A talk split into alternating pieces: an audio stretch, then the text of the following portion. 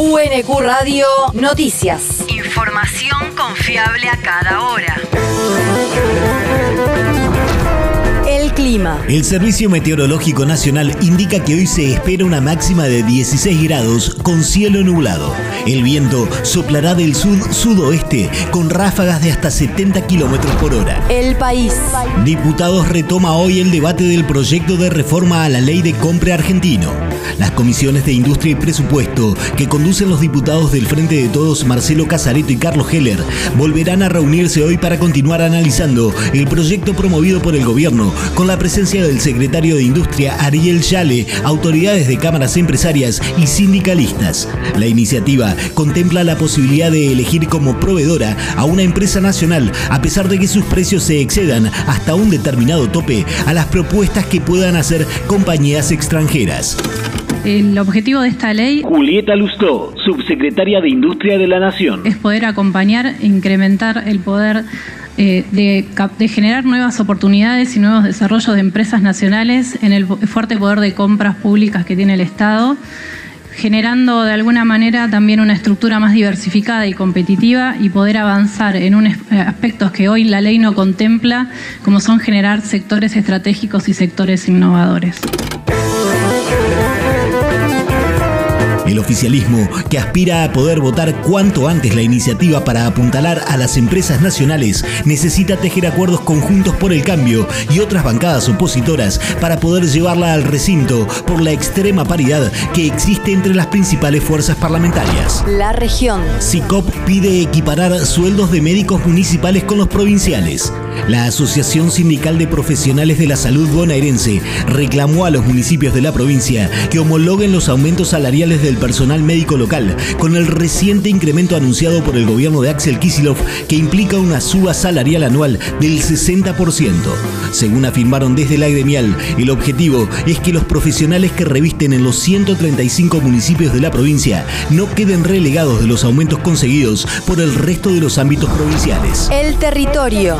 Verazategui se iluminó de violeta para alertar sobre la fibromialgia. En el marco del Día Mundial de la Enfermedad, la comuna iluminó del color simbólico de esta patología algunos puntos de la ciudad, como la bajada de la autopista Buenos Aires-La Plata, el ingreso al distrito en la intersección de Avenida Mitre y Florencio Varela y el faro del Paseo del Cincuentenario.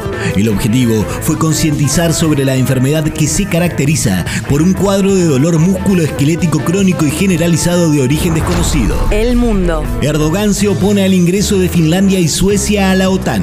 El presidente de Turquía afirmó que es imposible que su país conceda la aprobación de la inclusión de los países nórdicos. Según explicó el mandatario, esos países escandinavos no otorgan la extradición a los militantes kurdos reclamados por Ankara y los tildó como estados que le dan hospedaje a terroristas. Erdogan también agregó que no les dará el sí a aquellos que imponen sanciones a Turquía, aunque anunció que delegaciones de ambas naciones llegarán hoy a su país. La universidad. El proyecto de extensión Campos, Ríos y Lagunas PBA participó del ERET con Urbano Sur 2022. Se realizó en la Universidad Nacional de Avellaneda el encuentro regional de estudiantes de turismo organizado por la Asociación Nacional de Estudiantes de Turismo. Desde el proyecto de extensión Programa de Relevamiento y Fomento al Desarrollo Económico Local en la región de Campos, Ríos y Lagunas de la provincia de Buenos Aires, Roque Pérez, Saladillo, Lobos, Tapalqué, General Alviar y 25 de Mayo presentaron la experiencia de los últimos años de trabajo. A través del Grupo Desarrollo Turístico UNQ, el proyecto tiene por objetivo transformar el turismo regional en una actividad productora de recursos para las economías locales, fortaleciendo la identidad y cultura el respeto por los valores y como fuente generadora de empleo genuino. El deporte. Argentinos en las copas.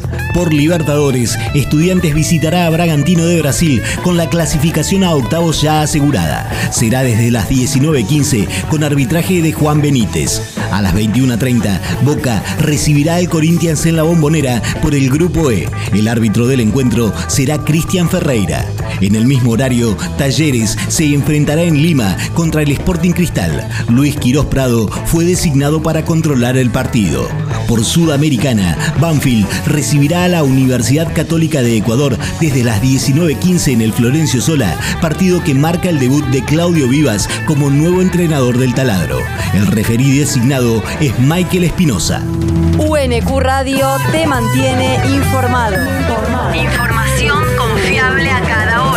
UNQ Radio, la radio pública.